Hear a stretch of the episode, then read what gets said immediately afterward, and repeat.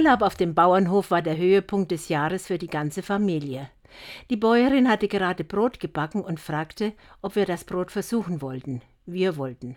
Sie brachte also einen der noch warmen Laibe zum Tisch und legte ein großes Stück, es muss mehr als ein halbes Pfund gewesen sein, selbstgemachter Butter dazu. Die hatte sie vor dem Haus in einem Brunnen auf einem großen Blatt gekühlt, was uns Kinder immer wieder faszinierte. Nun platzierte sie uns alle um den großen Tisch und begann das Brot in Scheiben zu schneiden und dick mit Butter zu bestreichen. In kürzester Zeit waren Brot und Butter verschwunden.